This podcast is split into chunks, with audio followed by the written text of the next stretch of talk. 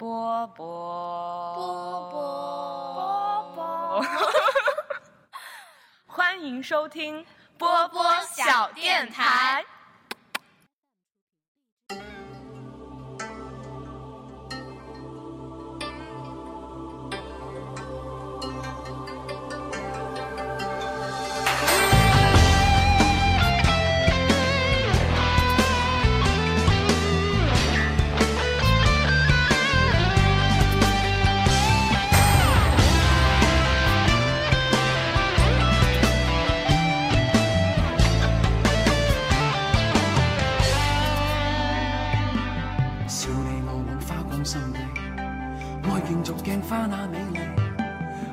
運會轉眼远逝，为贪嗔喜惡怒着迷，责你我太贪功戀勢，怪大地众生太美丽，悔旧日太执信約誓，为悲欢哀怨妒着迷，啊啊捨不得璀璨俗世。啊啊躲不开痴戀的人為，啊啊不到色相代替，一生參不透這條難題。電台我波波，人软话多。这期节目的开头呢，我跟大家也跟公公田分享了这首歌，来自周华健的《难念的经》。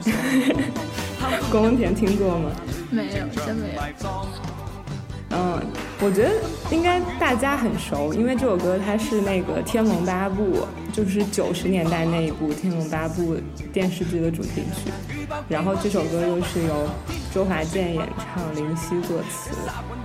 所以我相信啊，还是有很多我们的听众应该会对这首歌很熟悉。然后为什么今天的一开始我会放这首歌分享给大家呢？就是因为。家家有本难念的经，是嗎？對，就是其实也不只是说家家有本难念的经，我觉得人生就是一场难念的经，就跟这首歌的歌词写的一样，人生中的各种欲望，人生中的各种嗯情绪，人生中的太多的难题，我们。笑你我枉花光心計，愛競逐鏡花那美丽，就林夕的这种词的，就是真的有点参透人生的感觉。然后我是想说，嗯，因为其实主要是因为啊，最近我又开始写了我一个新的剧本，然后这个剧本我想把它写成一个长篇的电影，然后我又一次的想要讨论一个关于爱情的主题。所以你想，又是爱情，然后又是长篇，我现在就很头疼。就是我，我，我就突然就觉得，就是真的是一个难念的经。就是爱情里也存在着好多的难题，然后而爱情中的难题，它其实并不只是爱情它本身，其实爱情它也很复杂，它也涵盖了很多，比如心理上的、生理上的。在人在社会中的，或者是人在一个自己向内的这样的一个关系中的，反正就是很复杂，反正就是难念的经。就是总而言之，我就觉得爱情也是难念的经，人生也是难念的经。然后我想今天和公公田向公公田请教一下这些难念。嗯嗯嗯，算了，你你啊，说请教我就告辞了。没有没有，其实因為。为什么找公公田呢？相信就是一直关注着我们播客的听众，在之前往期节目中，会偶尔的听到公公田谈到她和她男朋友的一些故事，对不对？然后现在就是据我所知啊，就是公公田她的伴侣应该就在她的身边，所以说我其实也蛮好奇，就是如果这期节目我想和公公田去讨论。关于爱情的一些问题、一些难题的话，然后宫田处在一个在他伴侣身边这样一个状态，可能她男朋友听不见我和宫田的对话，因为我在他的耳机里。但是宫田他会怎么样去回答？他会去怎么样说？其实也蛮有意思的，就是对，这也是爱情中的一个难题啊，就是当你真的身边有一个你很在意的人，而你谈论的东西可能又与它相关，你可能真的会特别的在意自己的措辞，然后也特别的会想，我应该怎么样说，我该说哪些话，不该说哪些话，就是或者 whatever，对，是吧？我觉得这个，我刚刚大概想到了一个解决方案，还是从我们小电台之前的另外的一个嘉宾，就是我已经忘了他的艺名了，很多年前的嘉宾，就我们之前不是有一次聊那个性知识科普还是什么吗？然后啊，我知道了，当时有两位嘉宾，你说是第一期吗？是第一期性知识还是第二期？我已经不记得了。第一期的两位嘉宾，一个是鸟书记，一个是颗粒。然后第二期的嘉宾是鸟书记和嗯王世明，对，他的那期的艺名是什么什么王世明，嗯，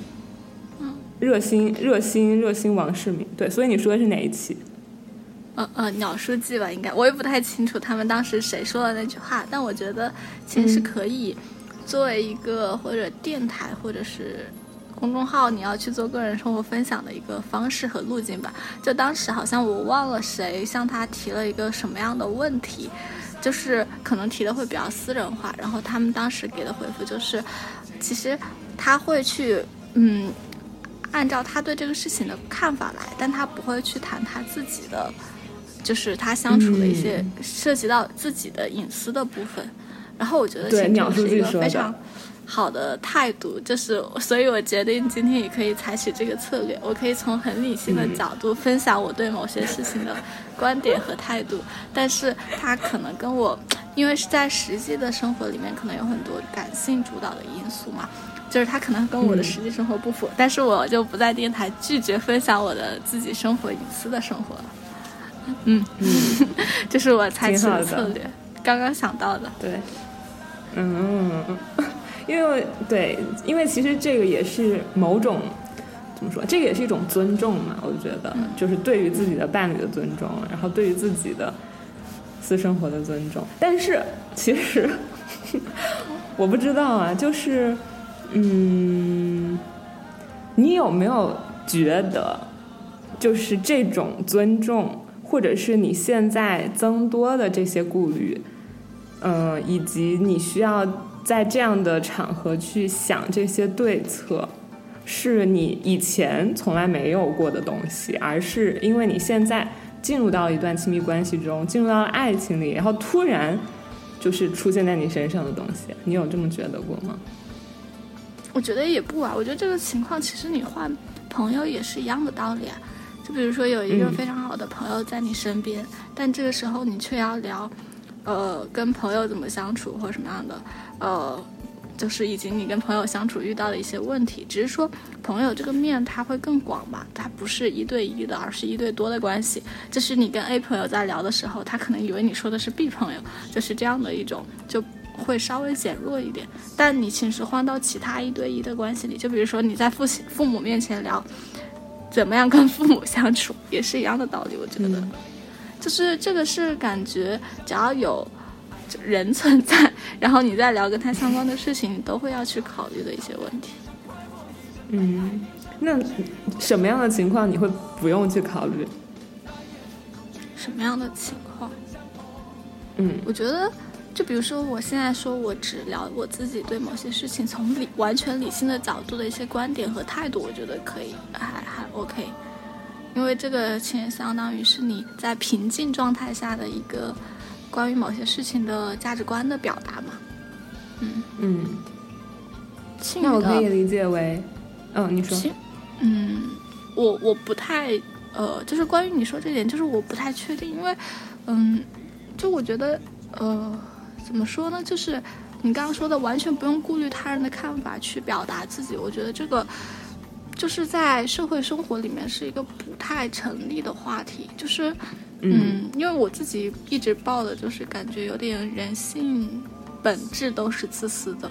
然后你越在亲密关系里面，你可能很多事情好像就是你展露的更多的，就是你越不控制自己，你可能就是你越没有加以理性的控制，你感性很多东西去流露出来，其实有的时候，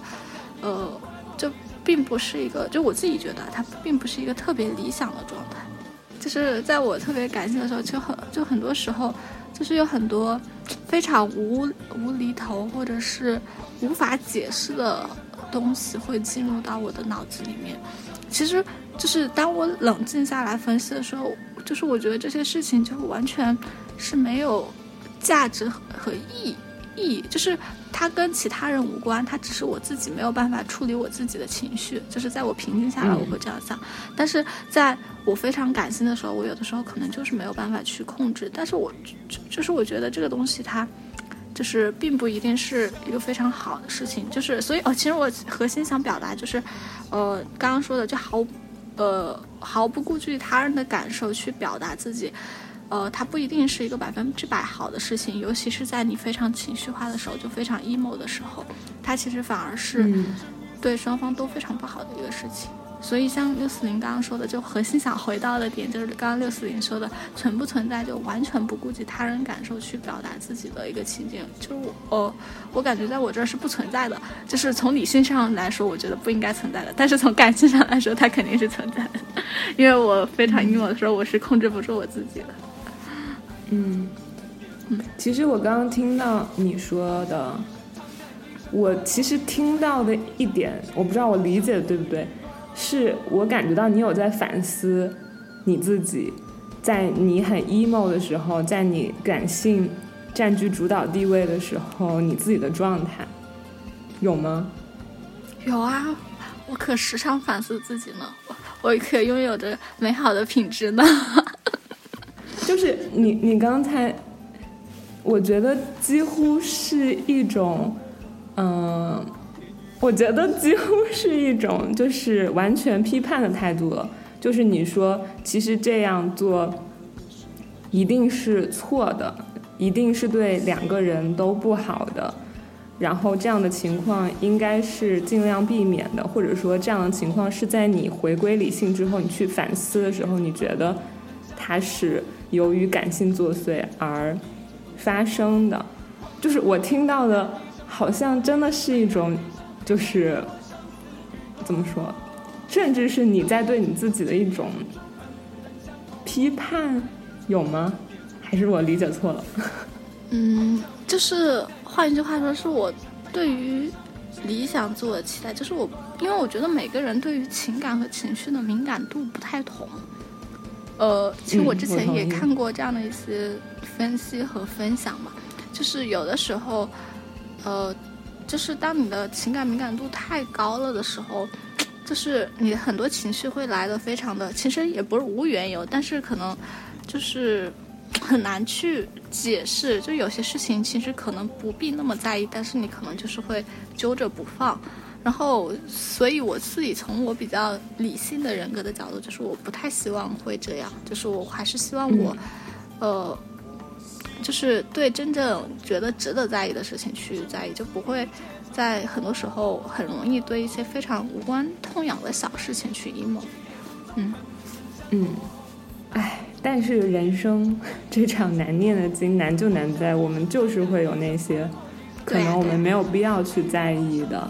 就是可能因为敏感度太高而去在意了的时刻呀，而那些可能。就是我想讨论的点，嗯，所以我想说，我聊的都是就是我期待的我自己理想的状态嘛，但现实生活里面我可能是完全做不到吧。嗯，所以我刚刚其实听到你说，就是不应该那样，或者是说，嗯，不那样子不好，然后那样子的时刻可能不需要存在，就是用这样的词的时候，其实我。自己在某一个阶段，我跟你的想法是一样的，就是我是会觉得那些东西是值得反思的、值得剔除的，甚至是应该被消灭的。但是我不知道为什么，就是可能我思考到现在目前这个状态的我，我会嗯有点不希望去真的去反驳那样的我，对，或者是反驳每一个可能处于很情绪状态下那样的人。对，就是，就像我们以前每一次聊类似的话题，我们最后都会落脚到一个与自己和解这样的一个点上。然后我觉得现在关于我们是不是应该去接纳那个情绪化的自己的时候，我觉得可能也得落在一个和解的点上，就是这个东西真的是没有办法避免的，然后这个东西可能一定会存在的。那当它发生了，当它出现了，它在我们生命中的作用是什么？然后我觉得说不定我们多去看一看这些东西在我们身上的作用，就是它起了哪些作用，说不定也可以达到某种就是我们去寻找一些难解问题的答案，就可能它不是一个。那种所谓是非题的答案，它可能是一个开放题的答案，但是多多少少我们可能也找到了一点其中的答案。对，就是这个是我想说的。嗯，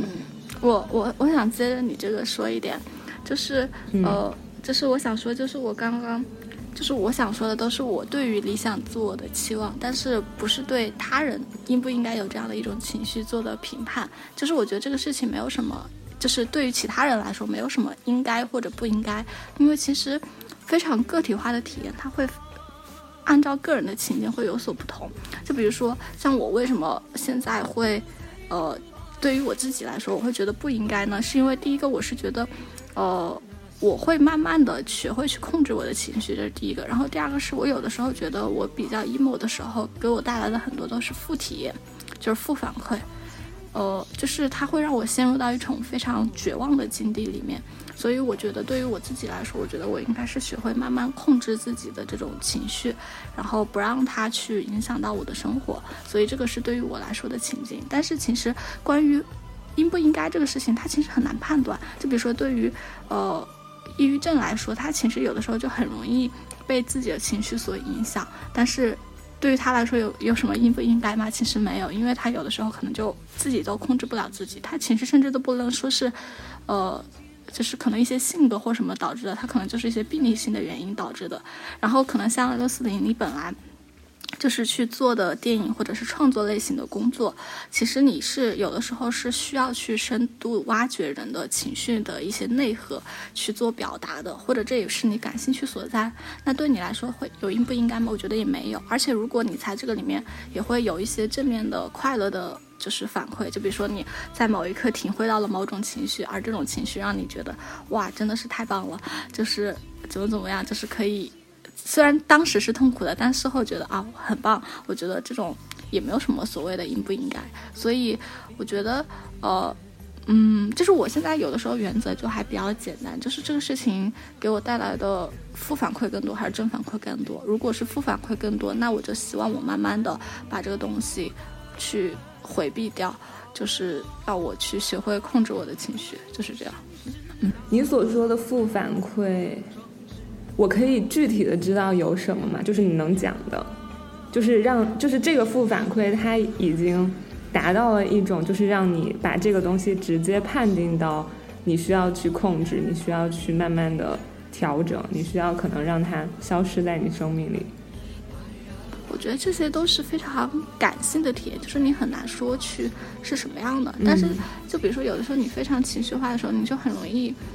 就是陷入绝望啊，或者觉得很多事情都没有什么意思啊，或者怎么样的。嗯。然后有的时候甚至不想跟任何人去交流和沟通。嗯。就是，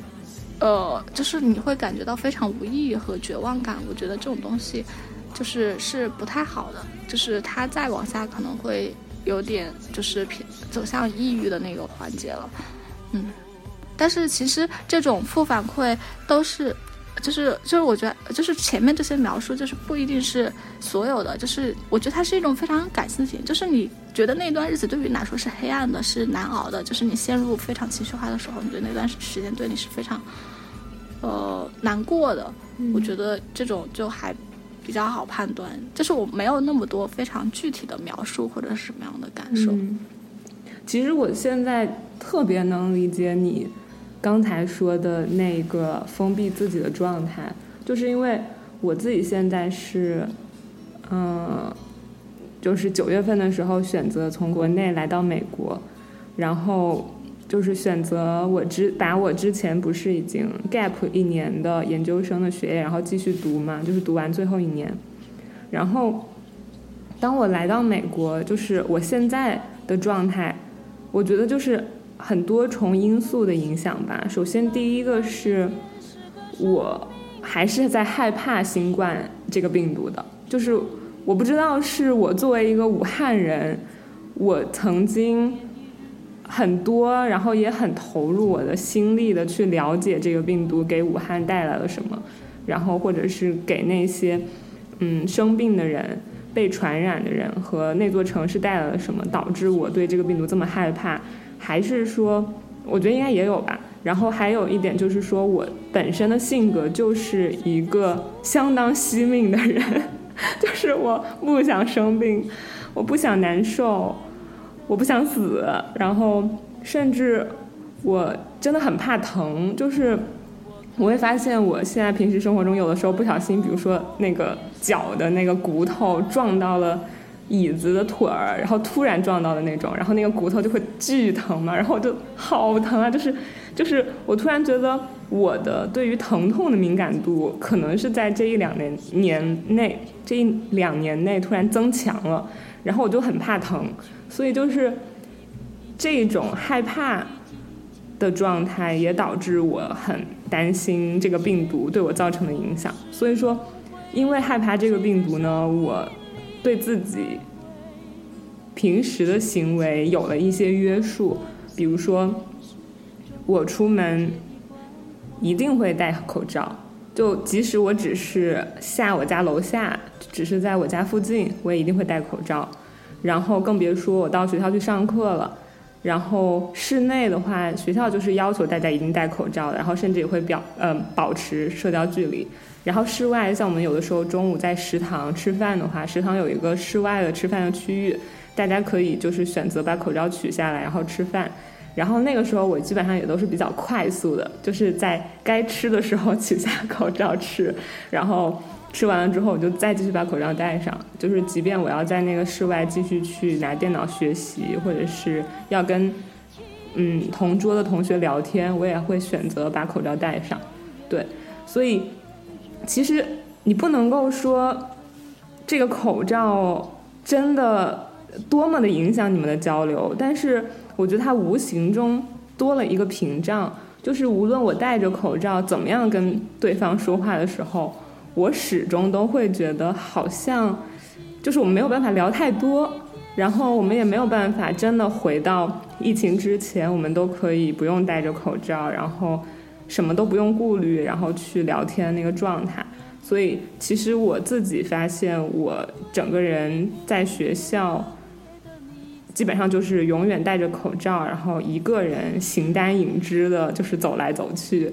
嗯，穿梭在教室和食堂之间，或者是我工作的地方，然后或者是停车场，我的车里，就这样一个状态。然后这是我在学校的状态嘛。然后另外就是，也因为疫情，嗯，像美国，嗯，他们有一种 party 文化，就是他们是会爱组织 party 的，特别是像现在我们的学校已经恢复了，就是。当面授课之后，所以其实是有我的同班同学，或者是我们学校的一些我认识的人，他们有组织在他们家里举行的很小型的 party 的，就是大家一块儿去一个人的家里，然后屏幕上放一些电影，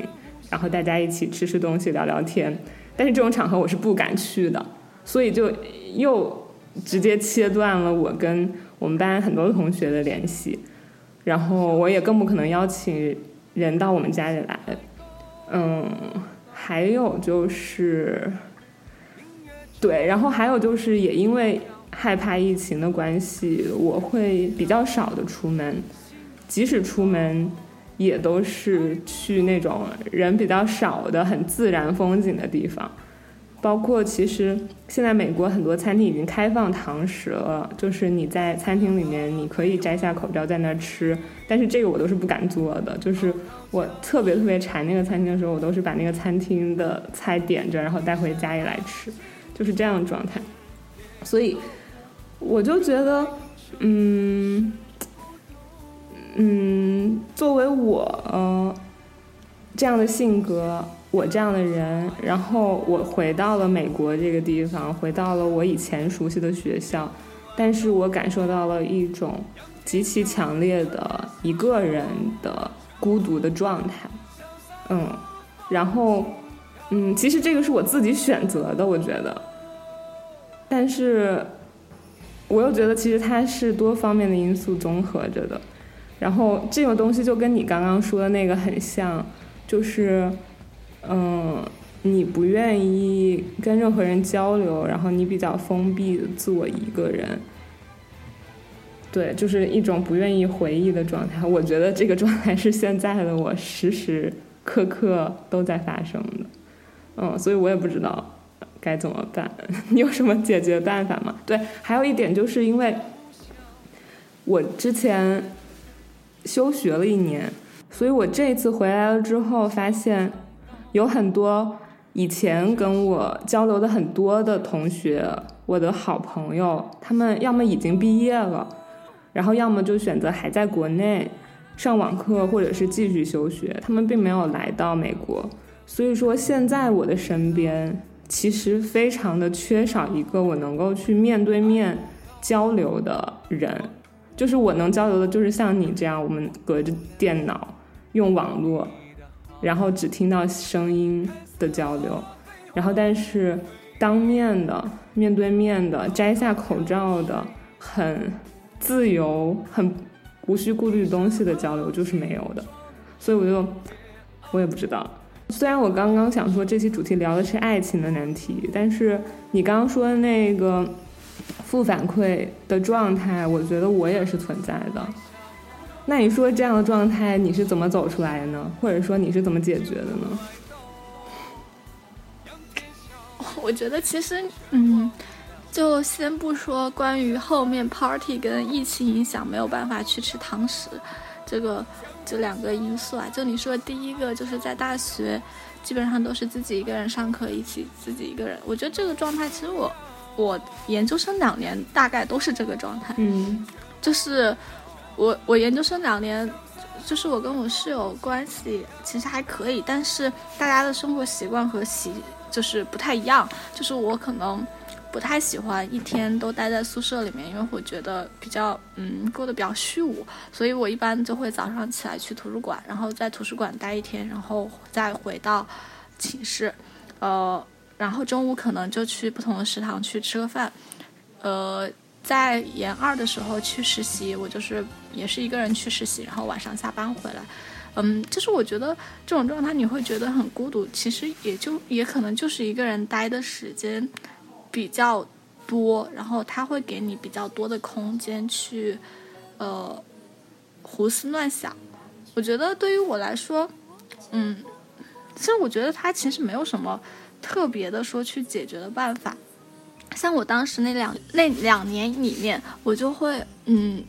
我我我有的时候会觉得我一天可能除了跟食堂的阿姨说了一两句话以外，我就觉得我一天就是可能一句话都没有说。我觉得我那时候状态可能还没有你现在好，嗯就你现在至少就是回家就是还有一个可以聊天的人，但是我那个时候可能我每天回到宿舍就十点多了，而且我一天跟我室友没见到什么面，就我跟我室友他们可能就也没有什么可以会去详细沟通的，可能就是简单打个招呼，哎吃了吗？吃了，然后今天你干嘛了呀？就是这样很简单的。所以我有的时候那段时间我一天会觉得我。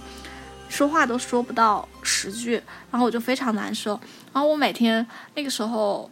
就两种方式，如果我能邀请到朋友，就比如说那个时候，呃，就是我的小学就研究生的一个室哦本科的一个室友，他也在人大嘛。然后我如果能邀到他一起去图书馆，我就会邀请他一起去图书馆。然后我们中午就会沿着学校散散步，然后这样就不会觉得太孤单。如果有时候的确两个人时间合不上，我每天晚上就会去散散步，就给我妈打电话，嗯 就可能打一两个小时，就说一说我最近发生的事情，这两天发生的事情，就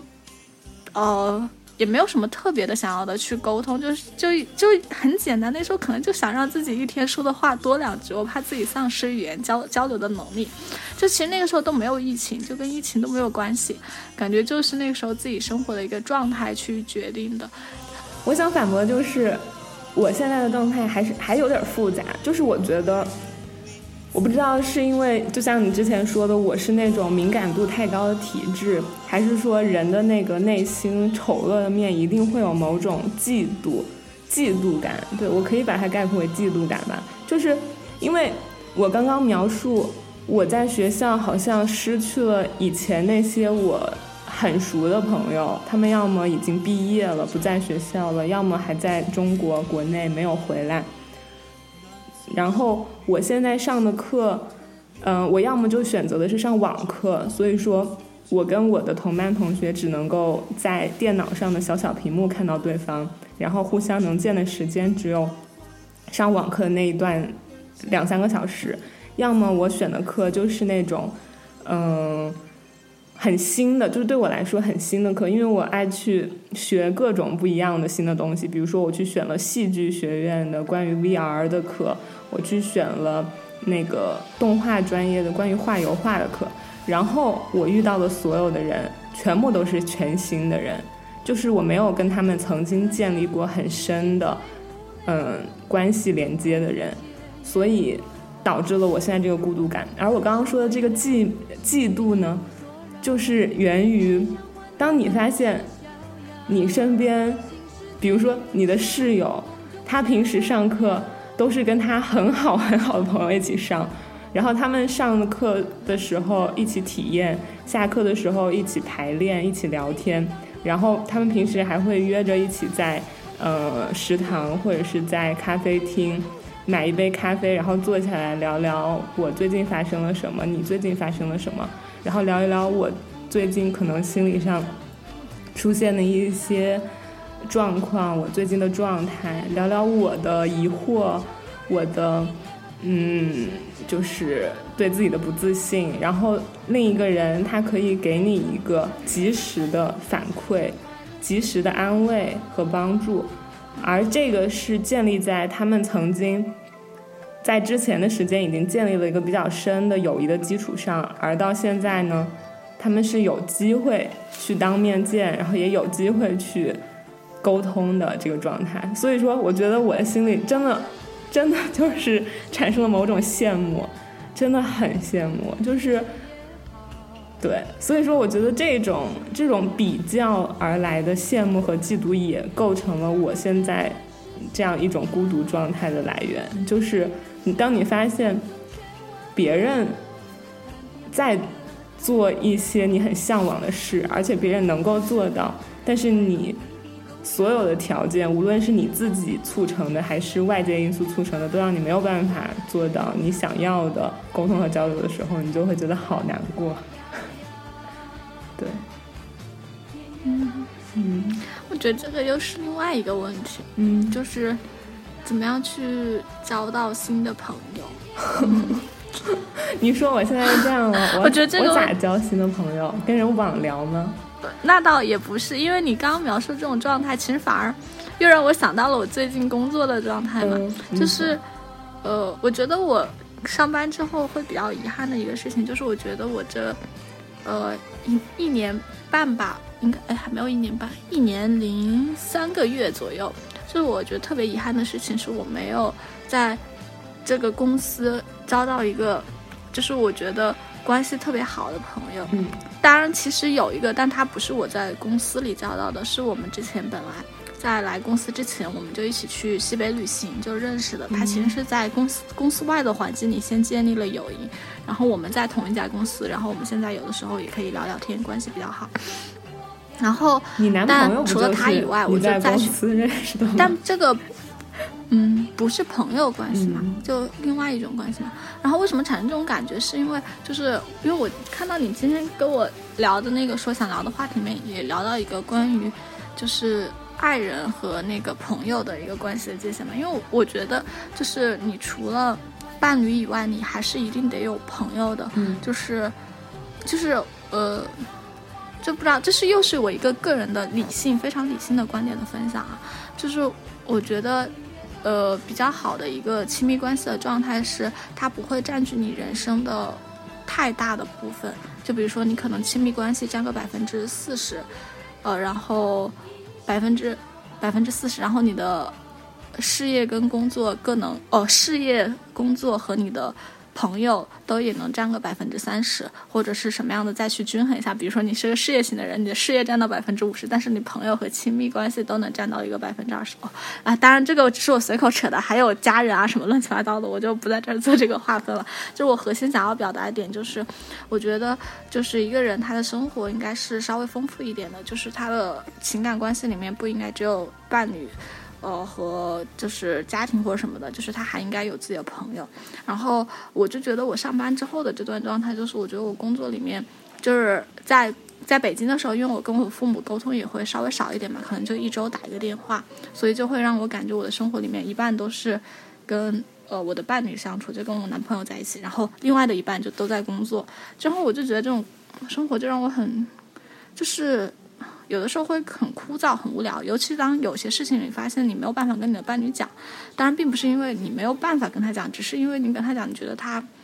不太能 get 你的感受。就有的时候女生的有些感受跟男生的思维会完全不一样嘛，就会觉得他 get 不到，你就会很难受。嗯，然后，然后我上周就有一次就，嗯，就是非常情绪化的时候，我就很难过，很难过，但是我又不是很想跟我男朋友讲。然后我就想，哎，我我就想，我在这个一年里面，我好像是在我公司的这个环境里面，就没有一个非常好的那种朋友。然后在那一刻，我不知道为什么，我产生了一种很强烈的感觉，我觉得非常想要一个非常好的女性朋友。嗯，就是，就是因为我觉得有些女生和女生之间的那种感受，真的只有女生和女生之间能懂。但是不知道为什么，我这种工作环境一直都是男性含量非常超标，可能互联网公司的确会偏这样一点。然后。嗯，然后我就就是那两天我就很难受，我就一直在想这个问题，就为什么呢？为什么呢？当然，其实这个我觉得跟你刚刚说的，你跟你室友的差别也是一样。我觉得也可能有人的性格去决定吧。就比如说，我就你是因为可能疫情原因不喜欢参加群体性活动，嗯，我就觉得我本身就不喜欢参加群体性活动，我也本身就不想，对，除非对我也是，就除非别人的确关系还不错，然后。就是一直邀请，然后我就不好意思。但是，人家就是就是你没有亲密到那种程度的朋友，他也不会 就他看你两次来晚，就是没有那么积极，他也不会一直邀请你或者怎么样。嗯，然后呃，不过我在北京这边就是研研究生同学，然后还有我的就是小璇，就是呃，就是我一起长大的一个朋友，他也在北京嘛，所以。我昨天就想着，就邀请他们来家里吃火锅，就聚一聚，就会觉得呃开心一点。所以怎么说呢？就是我现在面对这个事情的处理办法，就是当我身边还有之前的朋友的时候。当我觉得我没有朋友的时候，就是我还是会把我以前的朋友去聚一聚，聚在一起，可能去还是给我一种安慰感。但是我觉得他并没有解决我的那个问题，就是其实我在我现在非常熟悉的环境里，没有一个，嗯，就是非常好的朋友。就比如说，呃，我觉得非常，非常幸运，就是我觉得我在之前的每一个人生阶段，其实都非常幸运，其实都至少有一到两个，就是。我什么情绪都可以去交新的朋友，比如说在本科的时候，你潘潘还有呃，就是上上，我其实都可以去聊我可能一些比较呃嗯个人化的一些事情。然后在研究生阶段，就是有我本科的室友就是小璇，然后还有我后来认识的戴老师，就我们关系也很好。然后还有 Luto，就是跟 Luto 我也可以去聊我的一些比较非常私人化的，就是非常。个性，呃，私人化的一些事情，但我就觉得，嗯，现在工作这个阶段就的确就没有。然后，呃，虽然去西北认识的那个朋友，呃，关系也很好，但他也是男生，就是有些 有些感受就他也不是很能理解和 get。嗯嗯。唉，所以我觉得这种事情，还不知道，这可能就是我觉得环境再加上你个人性格的影响吧。就是我觉得。之前本科和研究生是因为它本来就是一个学校的环境，它而且由于你的那些专业的因素，它前聚集在你身边的人，可能就是你有很大的概率可以找到跟你相像的人。嗯。但是工作环境它的来源会更加复杂，所以对于你来说找到跟你相像的人的概率更低。这是我现在得出的这样的一个结论。还有一个原因可能就是工作环境的确能让你去交心的这样的一个。场景不太多，所以的确很难碰到。嗯嗯，当然，其实我之前聊工作的时候，我也说过，其实我觉得大家不太应该寄希望于从职场里得到朋友，特别，就是就是就是，你可以把它当做是一个 bonus，就是一个额外的收获，但是你不应该把它当做是一个必然的事情，就是从工作里获得特别好的生活里的朋友或者是伴侣，嗯就他可能是如果你遇到了，那说明你是幸运的，你获得了一个额外的奖励，也不叫奖励吧，就额外的一个东西。但是如果你没有遇到，那那那可能才是比较正常的事情。嗯呃，这个是我对这个目前的一个感受。但是对于六四零在学校的这个，就是我哎，我也不知道怎么说，感觉可能就是性格或加上工作的原因。我觉得这个问题，哎，我也没有办法有答案。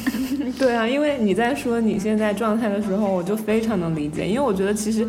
跟我现在状态是很像很像的，就是虽然可能原因不太一样，我觉得我把很多的外界原因归功于疫情导致，然后内在原因，我觉得可能我们俩比较类似的就是我们的性格，然后但是。呃，你的外界原因可能是因为工作嘛，是一个工作环境，但我觉得大体来说，最后呈现出的结果是很类似的，就是可能身边没有一个像我们以前在大学本科阶段，甚至再往之前的学生阶段，一个身边就能出现的可以无话不谈的知心的朋友，对，嗯，所以看来还是一个挺。挺就是也不是说挺普遍嘛，就只能说我们俩可能正好也都遇到了，所以就证明我们还不是孤单的，就是因为我们也都遇到了 这样的状况，嗯。怕幸运會轉眼遠逝，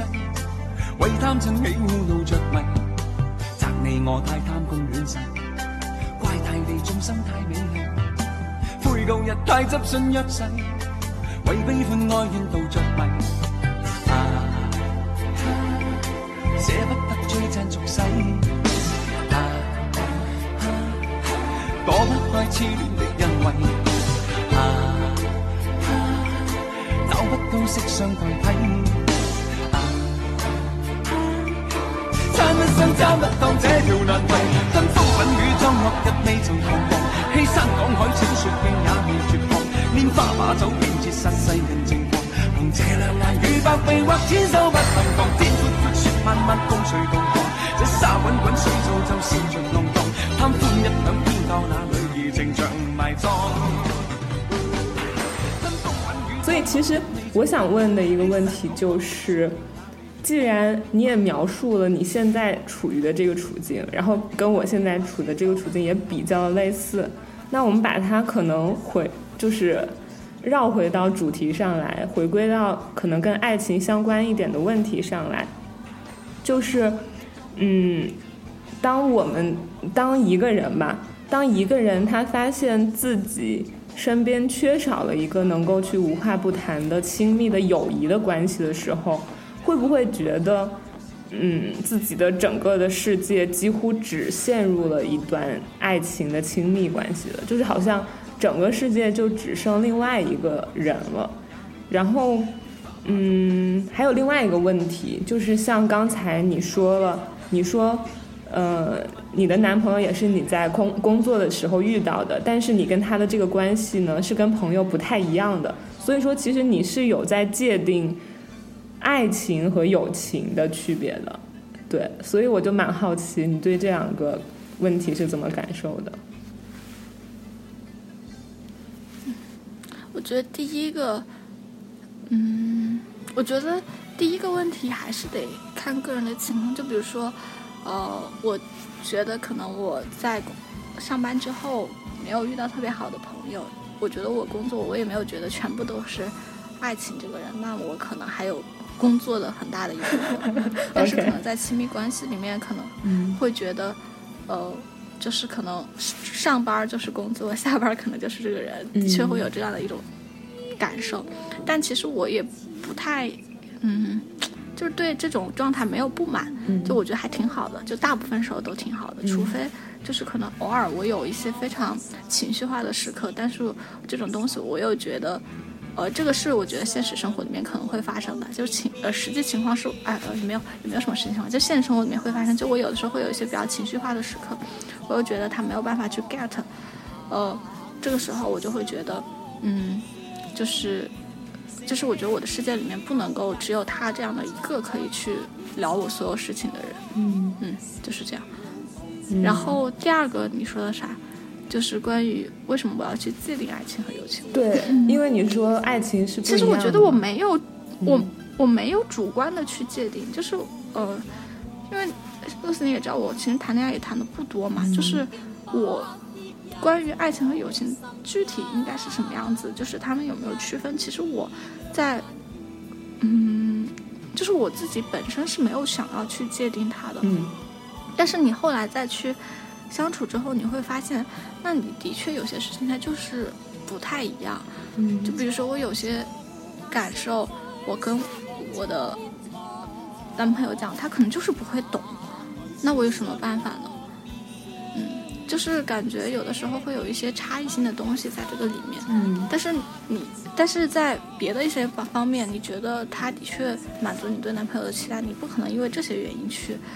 呃，完全拆分。因为我觉得这个世界上也没有一些东西去完全就一个人完全你懂另外一个人。嗯但像有些事情，我跟我朋友说，他就会懂。但是也并并不是说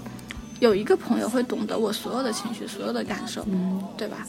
就是朋友，他会也会有，你也会有不同类型的朋友，他们可能会懂得你不同的感受。所以我我不知道，其实像六四零，你也会，就比如说你有的时候，呃，我猜测啊，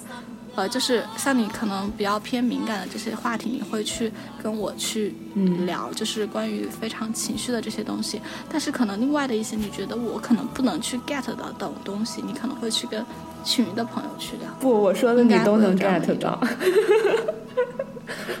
我说的我说的你都能，就是像像像嗯，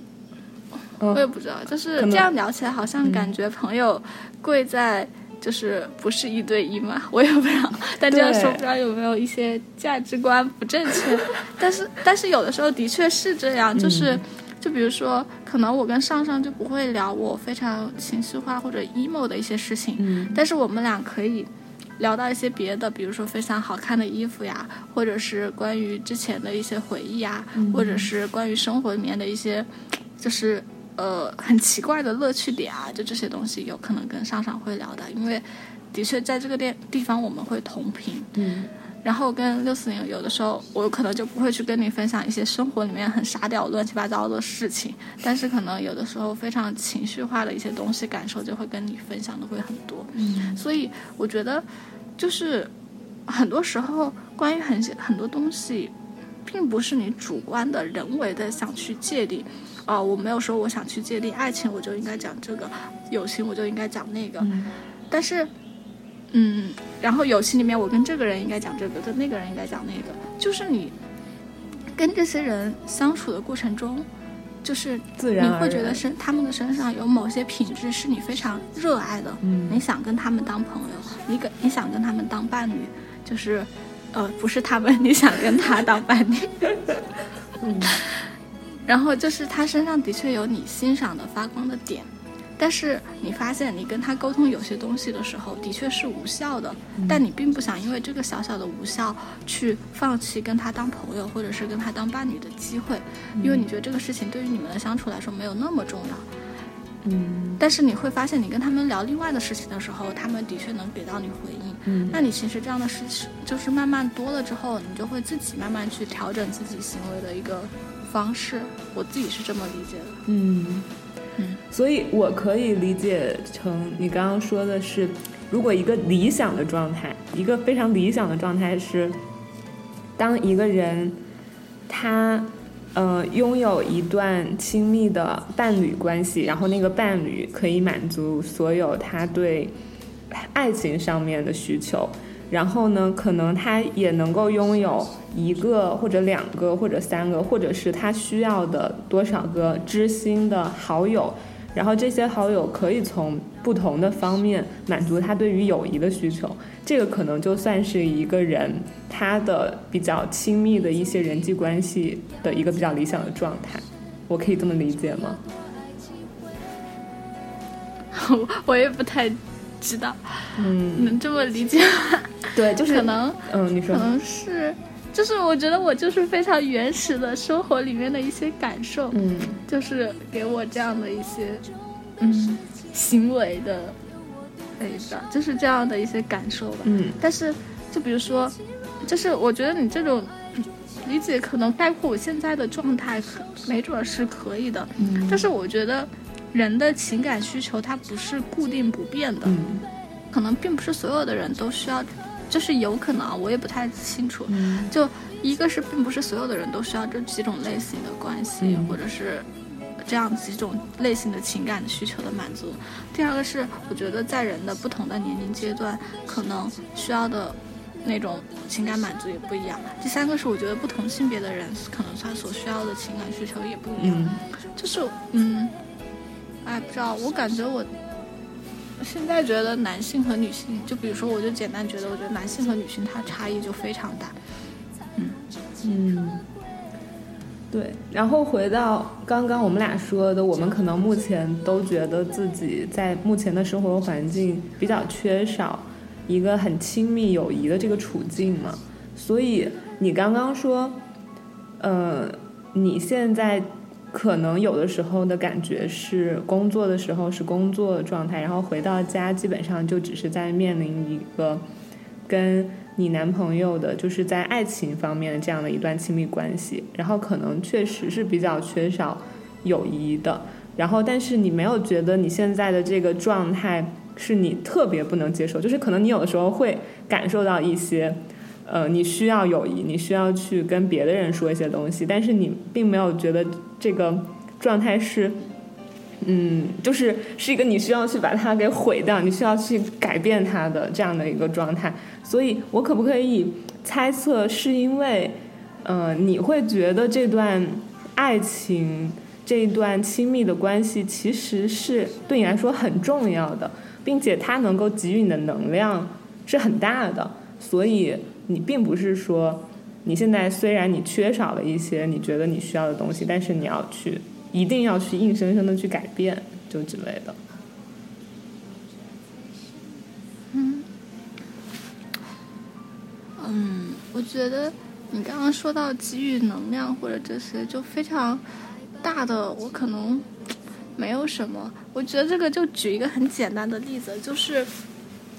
嗯，因为你每次要去做一件事情，或者你要改变现状的某些东西，嗯、我觉得你都需要强烈的动机。就像我刚刚，就是你问我为什么没有去打疫苗，嗯、是我很排斥疫苗吗？我说没有，我也没有很排斥疫苗，就是因为我每次都忘带身份证，嗯、但是又没有很强烈的动机让我去一定要把这个身份证拿到，把这个疫苗打了。但是当我要回家，我妈告诉我回家需要疫苗。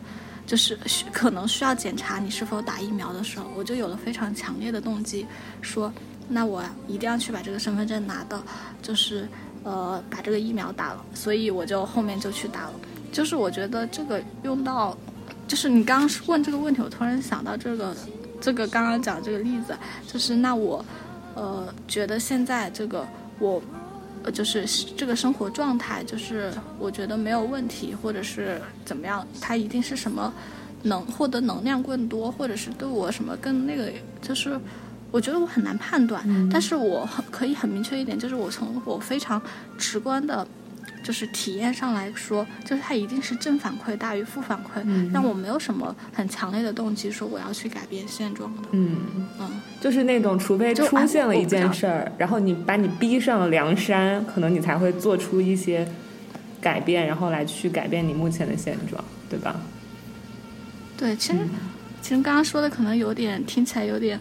感觉在拽什么词儿，但是很简单说，肯定就是快乐多过不快乐的时候，那你肯定就没有什么特别强烈的动机想要去改变什么。嗯嗯，对，因为我听你这么一说，我觉得其实有的时候知足和。就是捕捉快乐的能量的这种能力也是蛮重要的，就是因为其实有很多时候，比如说像我，就是产生一些嫉妒，产生一些羡慕，产生一些难过，就是因为我太去看重那些不快乐的东西了。然后如果把那些东西就是一直去专注，一直去专注，甚至放大的话，你就会觉得难以忍受，然后就。对，就是可能就会想要改变什么，但是我觉得知足真的是一个很棒的能力。嗯，其实我很好奇一个问题，就是，嗯，在一段亲密的爱情关系中，当这两个恋人他们所拥有的朋友圈是一致的，就是甚至是一模一样的，这一点到底是好事儿还是坏事儿？就是你自己看来。嗯，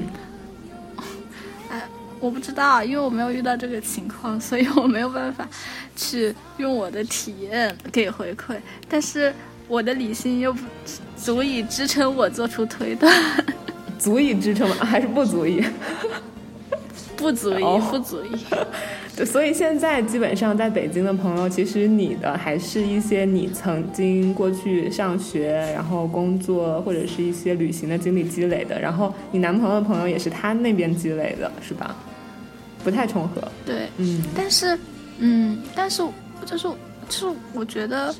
就除非两个人本来就有一个很大的朋友圈，然后在这个很大的朋友圈里面认识，他们可能会有重合的朋友。嗯不然的话，因为我觉得，嗯，就是你的朋友一定还是你的朋友，我的朋友一定还是我的朋友，嗯，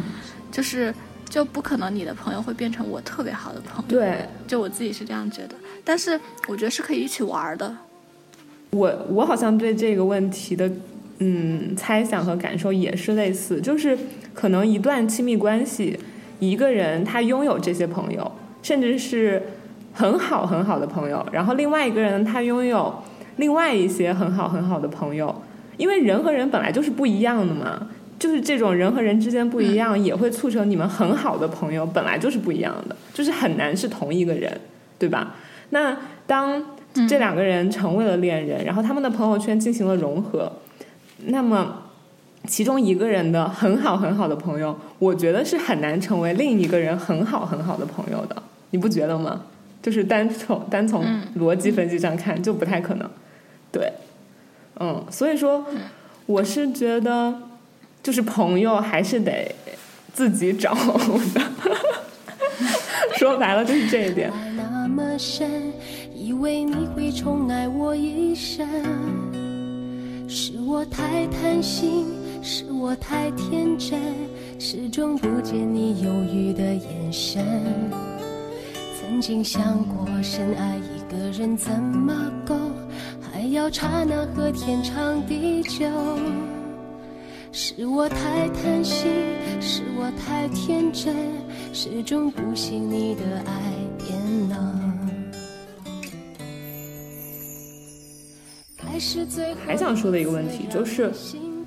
因为我在写爱情的剧本嘛，我在写两个人他们进入了一段亲密的关系，而这两个人可能恰好又是类似我、类似你这样的很敏感体，就是敏感体，你懂吗？特别敏感体。那当这两个人他们去一起面对第三个人的时候，会发生什么？这个是我很好奇的一点，因为就是我自己目前基于我的一些观察，基于我曾经经历的一些感受，基于我的一些想象，我会猜测，那个很敏感的，就是这一段亲密关系中那个很敏感的人，他是会特别在意的，就是这个在意包括很多方面。当他和他的伴侣一块去遇见了第三个人，他会特别在意那个第三个人，就无论那个第三个人是他们刚刚认识的人也好，还是他们的朋友也好，还是可能跟他们生活相关的某一个人也好，就是那个很敏感的体质，他会去很在意这个第三个人是怎么对待他的，又是怎么对待他的伴侣的。我把这个对待呢，用一些比如说可能更具体的方式来描述。就假设你和你男朋友吧，然后呢遇见了我，我是那第三个人，然后我在跟你们俩讲话的时候，我全程就只盯着你的男朋友看，然后盯着你的男朋友说话，然后也基本上都在跟你的男朋友说话，而没有太跟你说话。就是我不去分析这背后到底是什么原因，我只是单纯的呈现这样一个场景。就这样一个场景如果发生了，你不觉得就是这个场景是一个很微妙的事情吗？就我如果把它写在剧本里，当你和你的男朋友，然后第一天遇见了我，然后呢，我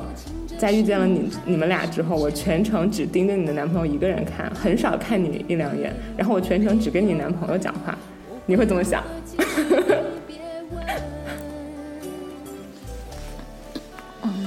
我觉得可能是不是你这个人不喜欢我？嗯，对啊，就是这样，就是对，因为我觉得人人和人的相处和交流是很神奇也很微妙的。我把刚刚一个那么具体的场景这样说了之后，它表面上只是发生了这些，但是你不觉得其实内在每一个人的心理活动都很复杂吗？就是。我觉得，如果作为你，你处在那样一个场景，你肯定会奇怪，你也肯定会关注，然后你也肯定会产生疑问，就是为什么会这样？是因为不喜欢我吗？是因为他对我的男朋友有意思吗？是因为，嗯，他们俩之间关系更熟、更亲密吗？是因为我？发出了一种不能让人接近的气场吗？还是什么别的？就是我觉得这个是蛮有趣的一件事，而这个其实很多时候会导致，就是当两个人他们去一块儿的遇见第三个人、第四个人、第五个人的时候，在这样一个情侣气场被新的东西侵入的时候，而产生的一些很微妙的变化。所以，我。所以其实是因为你没有太多这样的场合嘛，就是你可能大多数时候还是跟你的男朋友两个人单独相处的。嗯，对，嗯，我觉得就现在这种情境好像对我比较少。对，所以我觉得就是像我刚刚描述的那个，可能能够解释，就是为什么我觉得一对情侣，然后让他们去。跟第三个人，然后构成一个新的三个人之间的关系，是一件很微妙又很难的事儿。因为当这对情侣他们在这段亲密关系中彼此都特别的在意，互相在意，然后都不是那种很神经大条的人，然后他们也因为在意彼此，所以导致当第三个人出现的时候，这个关系就会变得复杂和微妙，然后也让它变得不那么。纯粹，就即使它是纯粹的，但可能也都会让关系变得不那么纯粹。嗯，不知道为什么你刚刚描述着描述着，我脑子里面浮现的，嗯，《致命女人》第一季律师他们一家。为什么？就是律师他们一家都各各有各的心思是吗？各怀心思？没有啊，就说三个人相处的时候，就是每个人的那种心理状态，除了那个，呃。就是那个小姐姐，就后来来的那个小姐，因为她并不是因为真的因为爱进入到这个环境里面，而是因为她的个人的一些目的嘛。但另外两个人就很能明显的感受到他们情绪的各种微妙的变化。嗯，对，其实我觉得蛮有意思的，这就是为什么有的时候我觉得就单独我跟你两个人聊天，就跟可能我跟三个嘉宾、四个嘉宾，我们四五个人一起聊天就很不一样。然后，甚至是当我一个人处在一整个班级的群体里，就是因为我们在疫情之前，我们整个班也会一起 party，然后大家聚在一起聊天什么的，那样的场景的我的状态也会不一样。就可能当我和我们班的一个同学，我们俩单独相处的时候，我会跟他说很多话，然后也会跟他表达很多，就是我感兴趣的事儿。嗯，我最近在思考的东西，我的迷茫，我的疑惑，我的作品想做什么，我会跟他噼里啪啦说很多。然后，但是可能一旦处在了一个多人的环境，我就比较愿意去当那个倾听的人，我就去听他们在聊他们最近感兴趣的电影，他们最近感兴趣的话题。然后，如果我我知道，我可能也会补充一两句，但是我不会说很多话。我觉得我的性格甚至都会因为。这个环境中有多少人而发生改变？嗯，就是对，所以说我觉得其实蛮神奇的。嗯，这就是为什么可能当我找不到一个嗯能够面对面的说话的朋友的时候，我会突然发现我的那个想要去不停的表达，我想要去分享的人格一下子被抑制住了。然后呢，嗯。对，就是就说到了我一开始提到的那种，就是孤独感嘛，嗯，嗯，但是回到刚刚说的那个话题，就是对于爱情、友情、亲情的界定和区分，我只是单纯的提一个非常小女孩的想法，非常小女孩的想法，就是因为我觉得在很小女孩很憧憬爱情的时候，大家都会有一些幻想。然后我觉得这种幻想也出现在那种很多少女文学当中，就比如说有一个青春期的少女，十六、十七岁，然后甚至更大，还是很少女的人，他们会想说，嗯，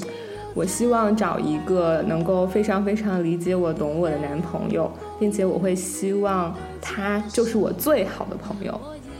对，就是我可以跟他无话不谈，我们俩之间。既是爱人的关系，也是朋友的关系。可能我的爱人能够成为我在这个世界上最好最好的朋友。对，这个是其实我很想问你的一个问题，因为刚刚其实从你的描述当中，你并不是想让你的爱人成为你最好的朋友的，你觉得他不是朋友，他是另外一种关系。所以你对这个观点是怎么看的？我觉得世界上没有一个角色能扮演所有角色。嗯，对。那难道等父母，就是等到你们有共同生活了，你还想他扮演你的父母，招呼你的饮食起居吗？我觉得很难。就是哎，也不知道。反正第一个我也是，就从我自己个人期盼上来说，我是不期待，因为我觉得这样生活会变得无趣。嗯嗯，怎么说呢？就就是之前我跟一个我女生就是。就是一起出去玩的时候，他给我分享了一个观点，虽然我没有觉得这观点特别的对，但是他给我印象很深刻，就是因为他换男朋友换的特别频繁，然后我当时我就问他，我说你为什么老换男朋友？他说你没有觉得每个人就是都是一本书吗？就是我接触不同的男孩子，像我看到不同的书一样，就是我从他们的生活的那个里面看到了不同的类型的生活，就是他的这个观点肯定不对，但是。就是我觉得他说的有一个比喻是对，就是感觉每个人其实都像是一本书，它的内容不一样，它的厚度也不一样。然后如果你的生活里面只读一本书，我觉得还是会比较无聊。就是更多的朋友还是其实是可以给你的世界带来更多的新鲜的元素。嗯，我是这样觉得。就是我还是觉得，就不要说，就希望你生活里面所有的角色都让一个人承担了。那这样的话，第一个来说，我觉得对于这个人来说，他的。负担也会特别的重，嗯，就是压力也会很大。第二个，对于你自己来说，其实你世界里面的那些新鲜的元元素也会少很多。啊，其实这个地方我又想到，嗯，那其实再推荐大家去看一下《再见爱人》，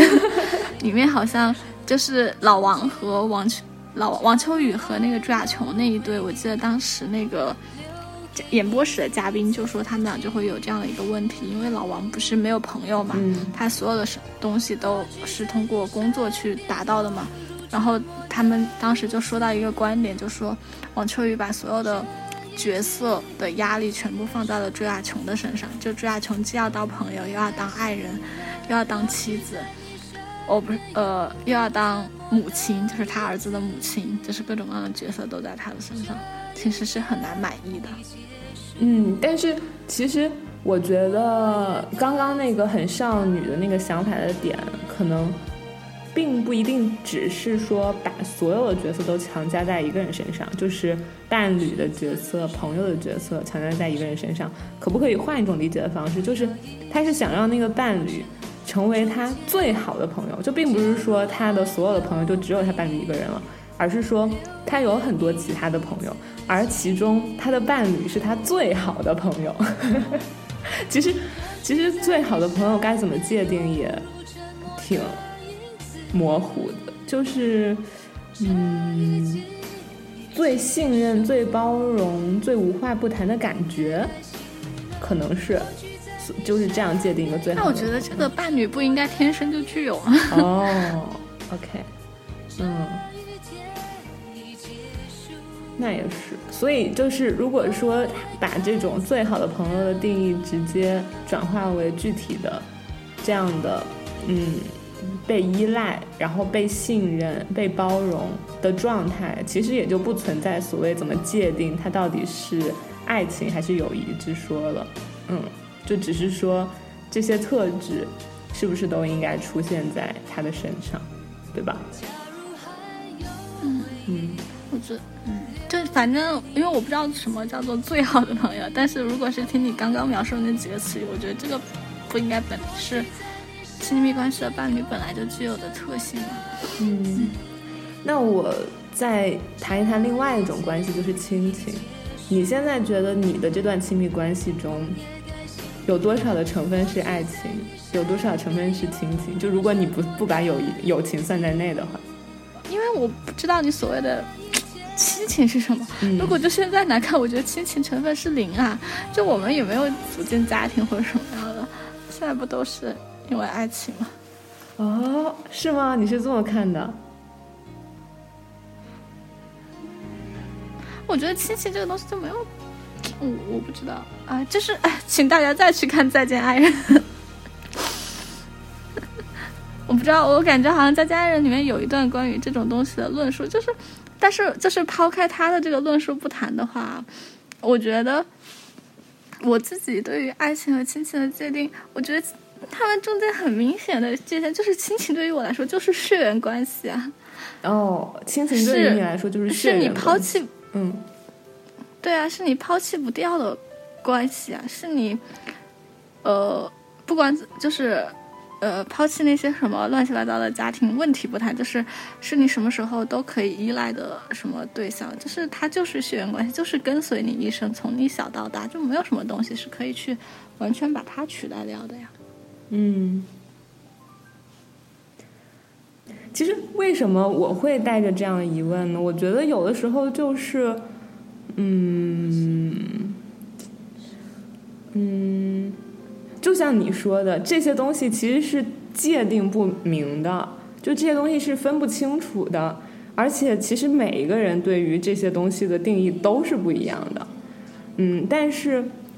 当这些东西它突然出现在了你的生活里，就是当你发现你需要去面对这些问题的时候，可能你就要去分析和思考吧。就像我写剧本，然后当我发现这一段爱情关系他们遇见了一些关于友情的难题，或者这段爱情关系遇见了一些他们对于亲情的难题的时候，我就得开始去分析，就是我得去思考，到底对他们来说什么是爱情，什么是亲情，什么是友情呢？就我举个例子吧，就比如说，嗯，当这两个角色其中一个人，他对于爱情和亲情的界定是这样的，他觉得只有两个人初次遇见的第一眼那一瞬间的心动，就是那个电光火石，才算是爱情，而其他的呢，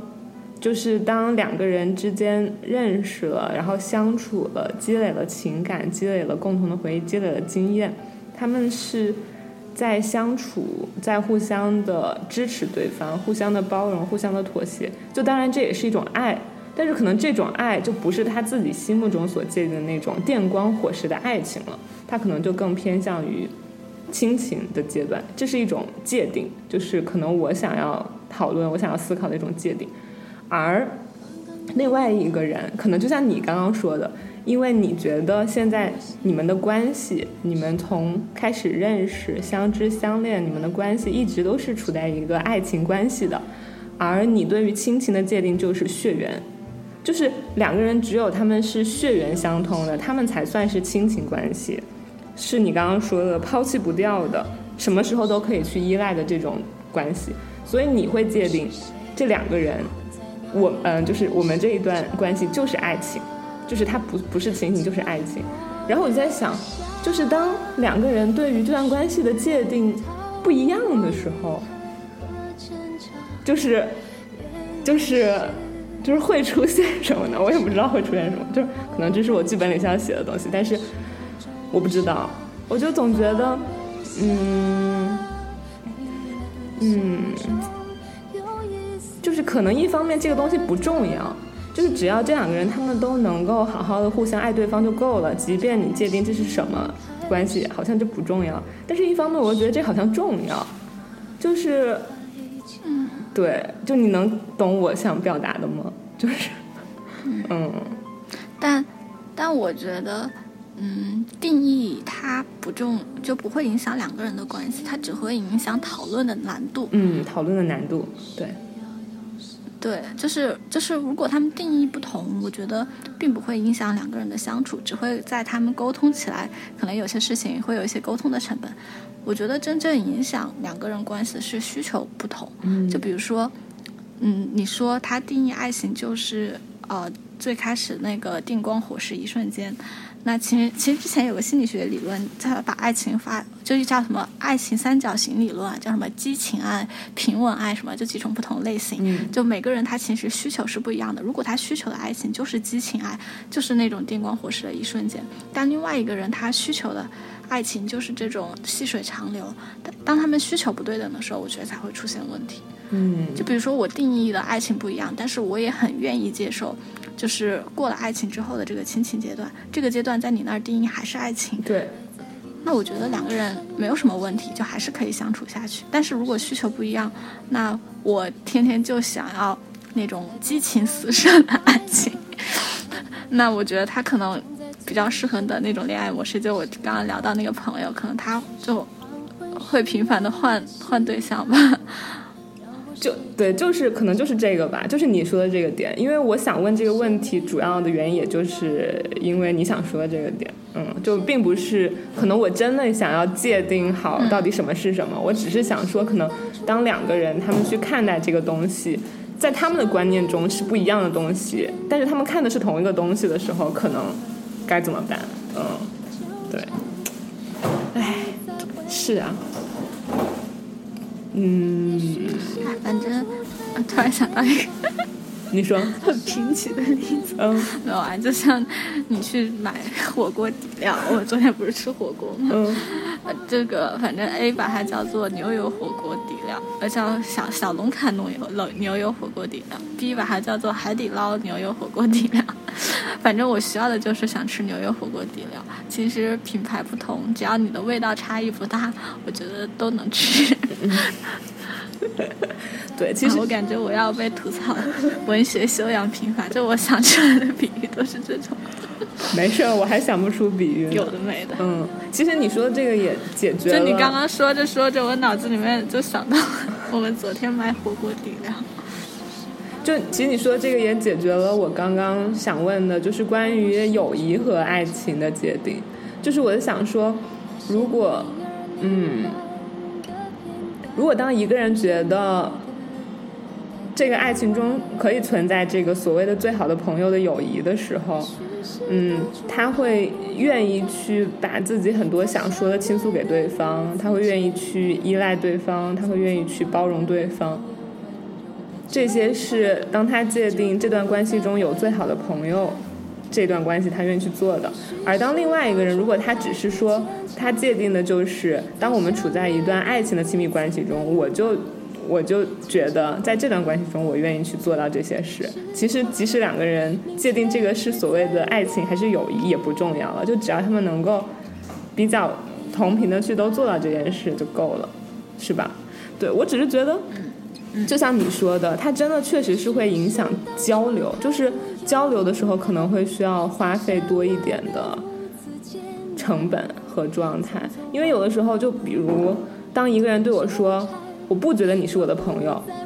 我不觉得你是我的朋友的时候，当他说出这句话的时候，我会自动的有一种受伤的感觉，我会觉得啊，你觉得我不是你的朋友，那我是不是很多话我没有办法去对你说？我之前对你的很多的依赖，很多的信任，我是不是没有办法去，嗯，就是向你吐露？对，就是是不是我自作多情了？就是反正有的时候会有一些这样的感觉，对，所以就其实这还是定义不一样。虽然说定义它其实不影响需求，嗯就如果需求能对对上还可以，其实我还是想说，定义还是挺重要的，因为沟通挺重要的。对，就是这个，其实你知道这个道理，我是从谁那里学会的吗？谁啊？是从我们之前的一个程序员那儿学会的。嗯就是有的时候我们工作的时候，可能不同的团队，就比如说程序团队跟策划团队，他们去聊同一个问题，嗯然后大家聊着聊着争执不下，最后呢，发现就只是其实大家的观点都是一样的，都是支持同一个态同一个观点的，只是因为大家的那个定义不一样，导致大家可能一下午都争执不下，然后后来我们那个程序每次开会之前，首先第一件事情，我们先把定义捋清楚。你说的这个是什么意思？我说的这个是什么意思？我们以后统一把它叫做什么什么什么什么。后呃，然后这样的话，沟通的效率就会高很多。所以呃，虽然刚刚说到就是呃定义不重要就是定义不一样，它并对它不影响呃真正的需求，就是能满足对方的需求，其实还是可以的。但是它影响沟通的话，就还是挺影响感情的。我觉得，因为我觉得在亲密关系，包括朋友里面，可能因为沟通问题，最后分道扬镳、互不联系的，可能也挺多的。嗯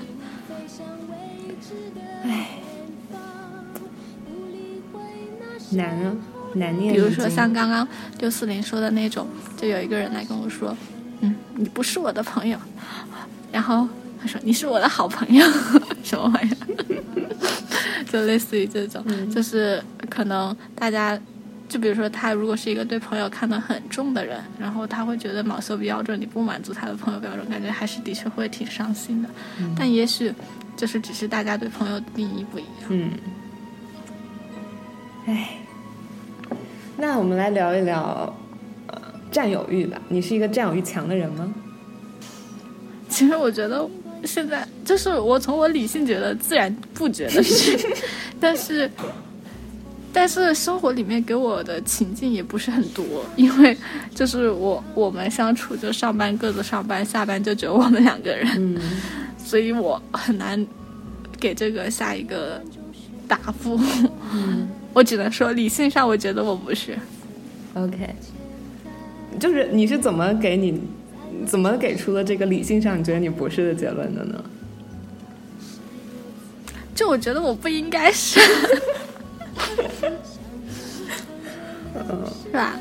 那我们是新时代独立又自由的女性。嗯，好，又问到一个定义的问题了。我没有在窥探你的隐私，但是你是怎么界定占有欲的呢？嗯，先把定义界定一下吧。嗯可能就是只希望，哎呀，怎么说呢？哎，感觉这个，就比如说，呃，像你一样，还是举一个情境会好一点。嗯就比如说，你可能看到他跟对方一起吃饭，或者是跟对方一起做一些什么事情，你会觉得不舒服，嗯这种这种感受。那个对方是一个朋友、一个异性还是什么？就有具体吗？异性吧，嗯嗯，我想一想啊，让我怎么把这个情情境再抓满一点？嗯 叫什么玩意儿？嗯，这样吧，就是我我只我只不过就这只是单纯的一个设想的环境。嗯，这个人呢，嗯，不是这个人，就是你的伴侣呢，他跟一个异性的朋友一起，嗯，吃饭了，并且呢，吃饭到了晚上很晚很晚，嗯，我想想，说一个可能你不太能接受的时间，吃到了凌晨两点，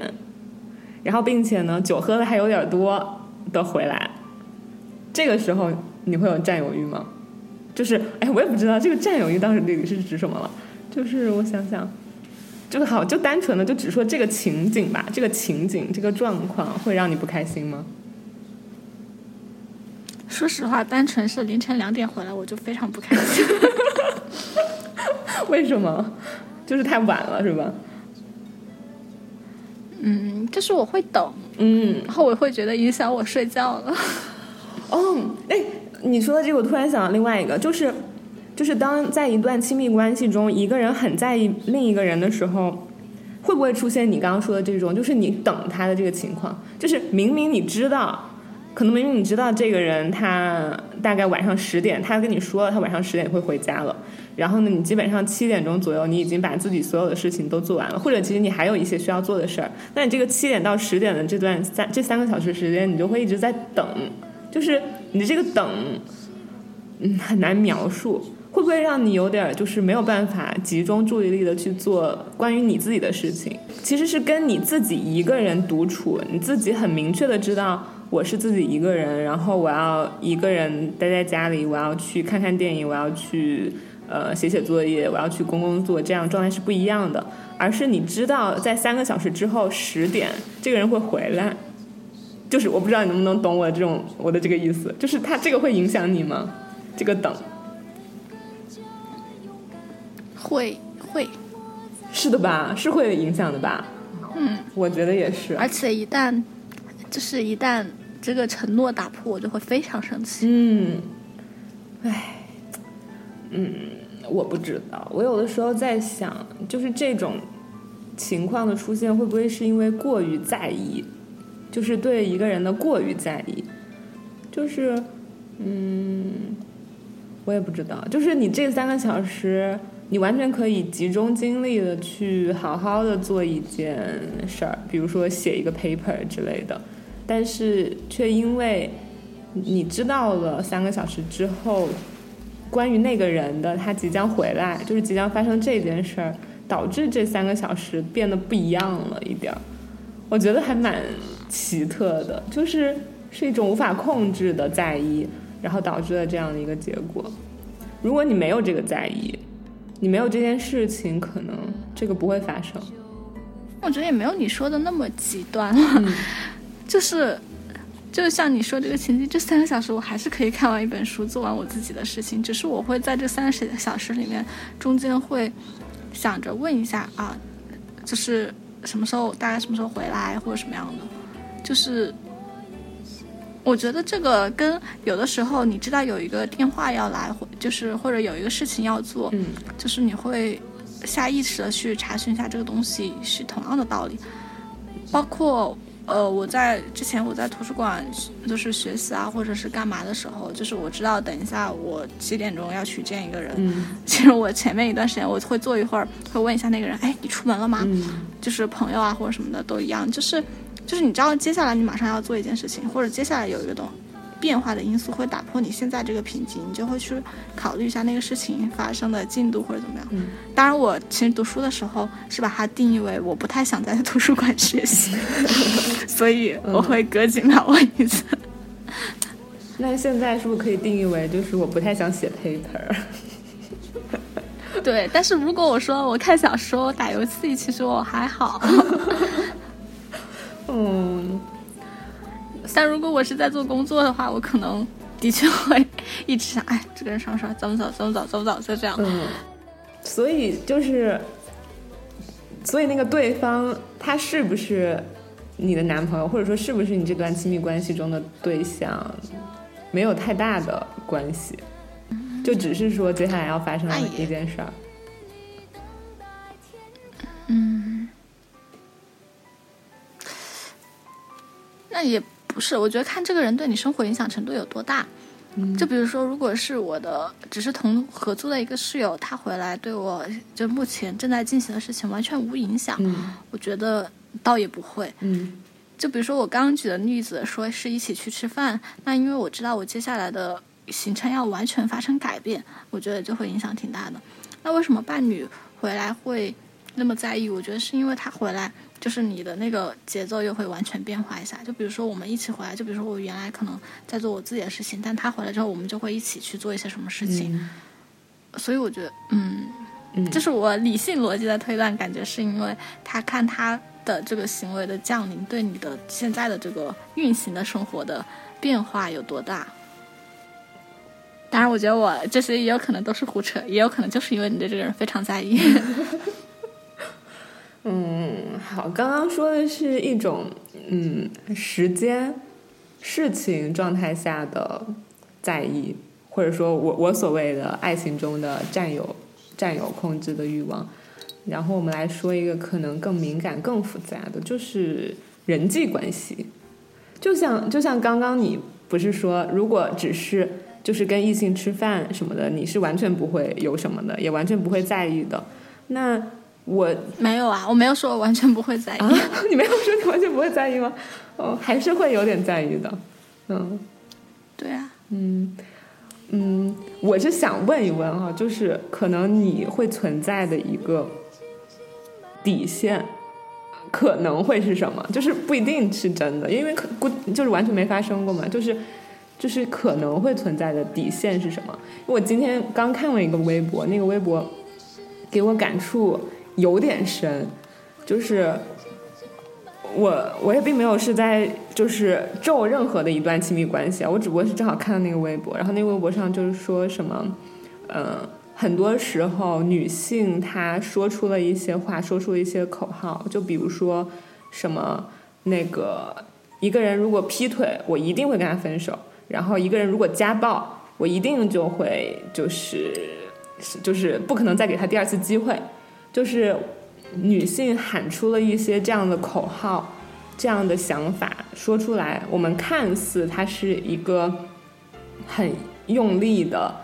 嗯，很坚定的话语，就是他们一定会这么做，渣男就一定会再也不回头，呃，就是我指的是女生，一定再也不会对那些渣男回头。然后，如果有人对他施以了一些暴力的话，那那个女生一定不会再原谅他。就是他说的这些话。但是其实这些话，他们更像是一种变相的恳求，就是他们在恳求那些渣男，不是渣男，恳求那些男生说：“你可千万不要做这样的事儿啊！你要是做了这些事儿，他们就触及到我的底线了。我是可真的真的恳求你不要做这些事儿。你同意这个说法吗？” 我就是当时看那个话，我觉得好心酸呀。嗯，你同意吗？我我感觉到了一阵心酸，但是我真的，其实我说我说实话，我百分之六十是同意的，就是因为我觉得，就像你再扯回你之前说的，虽然这个比喻，这个嗯，这个对比不是很合适，但是就像你之前说的，就是当一个人去转变他自己的生活，就是当你嗯觉得。这个东西你无法忍受，你一定要调整，其实是很难的。你必须得有一个很大很大的冲撞，你才会愿意去，也不是说愿意，有的时候可能是被迫，你才必须要去改变它。就是这种改变其实是很难的，对于一个人来说是很少见的。而这两句所谓的就是触及底线的这两句话，我觉得其实就是那个。对于这些女孩来说，她们应该会转变的那个契机，而其实说白了，她们如果对自己的目前的现状是满意的，她们是很投入于这段亲密关系，她们是很爱对方的话，那她们是一定不希望这个转变发生的。所以，当处在亲密关系的女孩，她们说出这样的话的时候，我真的觉得，真的相当于 可能是某种恳求吧，就是求求了，就是希望你。千万不要做这样的事儿了。如果你做这样的事儿了，那我可能真的不得不要去调整和改变了。嗯，就是，所以我百分之六十是同意的吧。嗯，你说？我觉得恳求倒也没有，我感觉恳求这个词儿用的字太过于卑微了。嗯。嗯，我觉得还是没有那么没有主动权的吧。嗯。是，嗯，所以我不是特别的，就是就不是那么的赞同吧。我觉得听起来就没有让我觉得很很赞同。嗯，但是，呃，你问我底线什么？啊，假设的底线什么？我也不知道假设的底线什么。但是像你说的这些话，我都开玩笑的跟我男朋友说过。啊，真的吗？啊，我是绝对绝对接受不了。对，但是是那种开玩笑说嘛。但是我觉得。就是你要一定问我一个底线是什么？我觉得，嗯，这个是我之前就上一次吵架时候我跟你说过的一个问题。我觉得是感受不到爱吧。嗯，就是我当然这个事情，如果你要延伸到行为的话，可能会延伸到很多。而且根据每个人 感受爱的标准不同，就是它其实也不是一个很固态的一个标准。就比如说有些人可能他得到一点糖果，他会就会觉得被爱了。但是我觉得对于我来说，可能本来就属于那种比较敏感型的，就是让我感受到被爱的安全感是很难的。嗯嗯，其实我觉得这个怎么说呢？如果你要推到恋爱关系里面，我觉得核心的需求就就是还是刚刚那个需求满足，就是你的需求是什么？当你觉得你的需求不再被满足了，我觉得可能可能就是你的底线了吧。嗯就比如说，如果一对人结合在一起，他们只是为了图对方的钱财或者是什么的，男方图女方的美貌，女方图男方的钱财或者什么的，他们的需求是这个，但他们当他们这个需求得不到满足，他们可能就会分开。嗯，哎，好难啊。嗯，但具体的底线是什么？我觉得能说得清楚吗？也说不清楚吧。对，可能有些事情它就是一瞬间的那个感觉，你就是那一瞬间你觉得放弃了就放弃了。嗯，对，而且有的时候底线是会，也不是说妥协，就是会变的。不同的情况，不同的关系，不同的经历，可能也真的是会变的。但我觉得很理性的角度去分析，还是你想去了解一下你从亲密关系里面你最想获得的是什么，嗯以及这一段亲密关系让你最依依不舍的，你觉得你已经获得的是什么？就比如说之前我们可能看到的各种，呃，即使家暴也也不离开的那些人，嗯，那为什么他们没有离开呢？为什么呢？不知道啊，就比如说我之前记得有一个那个作家家暴嘛，就是，然后他妻子当时不是还做了一个短视频，就是我只是猜测啊，因为我也不太了解他们的生平，我在想，他妻子是不是之前特别爱慕他的才华呢？所以就觉得，就是他的才华可以给他妻子带来某种程度上的需求的满足，比如说崇拜呀或者什么的，就满足他某种那种。我只是推理啊，就有这样的一种情况。嗯，所以即使她的丈夫再家暴，她会觉得，呃，嗯，没有关系。再还有一种情况，就比如说她丈夫是一个非常凶狠的人，就威胁她，就是如果你敢怎么样，我就要杀了你。那她会觉得在家暴的这种被打的这种面前和人身安全的这个问题上，她可能觉得人身安全更重要。嗯，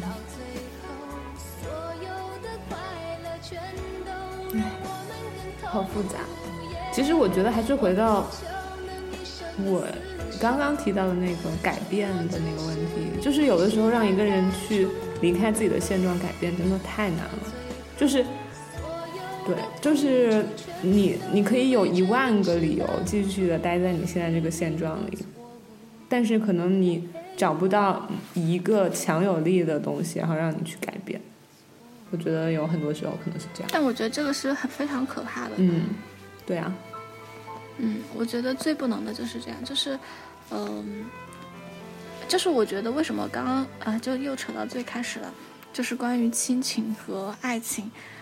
呃，亲密关系，因为我我为什么我不永远不想把亲密关系画在亲情这个里面，嗯。因为对于我来说，亲情就是不可改变的东西。呃，虽然，呃，就是，嗯，虽然可能他也有某些方式可以改变，但是在我这边，我就觉得他就是一些不可改变的东西。但是我不想把爱情画到这个里面，就是，就是他对我最大的定义就是说，当你不可忍受的时候，他绝对是可以改变的。即使是你们已经步入到婚姻，你们结婚二十年、三十年、四十年，你的丈夫他就是你的丈夫，他不是生下你的人，你不是含有你血的人，或者什么，就是你们有血缘关系的人，就是你感到不舒服的时候，就是你觉得无法忍受的时候，他绝对是可以改变的。就是所以我觉得永远没有必要去把就是爱情画到亲情这个里面，这个是我的一个感受和定义。就是我想强调，就是它是可以改变的。嗯任何时刻你觉得触及到你的不舒适区了，就是你觉得忍无可忍，它就是可以改变的。你生了孩子没有办法改变，你的爸爸妈妈你也没有办法改变，但是这个是可以改变的。嗯我同意。对，比尔盖茨这么老了不也离婚了？这么这么有钱，这么有钱不也离婚了？哎呀，其实你觉得大家不愿意改变？我前两天还看到一个文章，就在讲中国农村的离婚率其实比城市高很多。嗯就是其实大家现在没有那么不愿意去改变，我觉得现在大家都挺挺追求自主的。而且，而不愿意改变的那些人，一定是有他们更大的利益的考量。就我觉得这个道理，其实还是之前老生常谈谈了很多次的呀。就是年，就是年长的一辈，他们固守他们的婚姻，是因为他们有他们的局限，他们把有些事情在他生命里面看得太重了。比如说孩子，嗯，他们老觉得可能离婚了，对于他们的孩子来说是一种缺陷或者怎么样，他们会觉得离婚的成本太高，所以不愿意去做出改变。即使忍无可忍，他们觉得也无法做出改变。但是其实当现在的价值排序已经不一样了之后，以及大家，就比如说有些人，我宁愿风餐露宿，我也无法忍受一段这样的婚姻。我觉得就。呃，很多事情可能发生了就容易很多。嗯，我上次看网易的那个数独，他的那个观点，呃，就是那个结论，倒是挺让我吃惊的。他就说，我们现在一直都说中国的离婚率很高，然后大家都会以为是城市的离婚率比农村高，但最后其实发现，农村年轻人的离婚率要比城市年轻人的离婚率高很多，而且就是那个上升的幅度也会快很多。他们就是给出了几点原因，第一个就是说，农村他们当时结婚的时候，就很多都是因为大龄被催婚，然后相亲非常快速的就就是建立了婚姻关系。然后第二个就是现在不是农村会进宫进城务务工嘛。然后，所以他们可能在结婚之后马上就分离了，就没有什么感情的基础。嗯。然后第三个就是提出离婚的，一般都是女性，是因为就是这些女性她本来可能在农村她选择的范围非常有限，但中国本来就是，呃，女多男少嘛。当她进到城市里面，就是她的选择的面扩广了之后，才会就是她就会嗯，就是对她之前的婚姻产生怀疑，就会提出离婚。然后之前不是他说，就中国有一个什么人大代表还是什么提议给什么农村大龄男性暖被窝计划，然后当时被喷死了，就说就说要鼓励什么，就帮助农村大龄男青年解决那种，呃，无法找到，呃，老婆的这个问题。所以其实，呃，我觉得有可能这个世界上有很多的。正在发生的事情，它其实是超乎我们的想象的。这个我是同意的，但是我不知道，就是因为我很少有这样的很大的世界观，就是很大的局观，就是我往往我还是特别关注于我自己，嗯，或者说我身边的人，然后我观察到的状态吧，就是因为我总觉得。有的时候用一个很大的数据或者是一个很大局观来看事情是不够具体的，我也不知道是不够有人情味儿的，可能可以这么说吧。所以，唉，就是我总觉得，就像你说的，就是其实，嗯，是可以改变的，也是在他需要改变的时候应该改变的。但是，如果有一些人选择不改变，那一定是有他们自己。最强有力的理由吧，我觉得对他们自己来说，如果有那个不改变的理由或者改变的理由，可能就足够了，可能吧。所以，所以其实不管是这个数据，还是刚刚就是我想说的，就是不要把爱情划到亲情里面。就是想说的一点，还是给大家一点信心，就是不要觉得不可改变，或者改变起来很难，就是它没有很难，它就是可以变的。嗯，最后一个问题，嗯，刚才我问到，如果是异性和你的伴侣一块儿吃饭，你还是会在意？那这个在意可能也符合我之前可能界定的啊，那个爱情当中的占有欲、控制欲，或者说是在意的那个范围内。那你觉得，嗯，这种在意会导致你？有哪些反应呢？他会不会给你带来一些困扰呢？就你想改变他吗？还是说，就是就像我们说的是一个很没有办法控制的事情？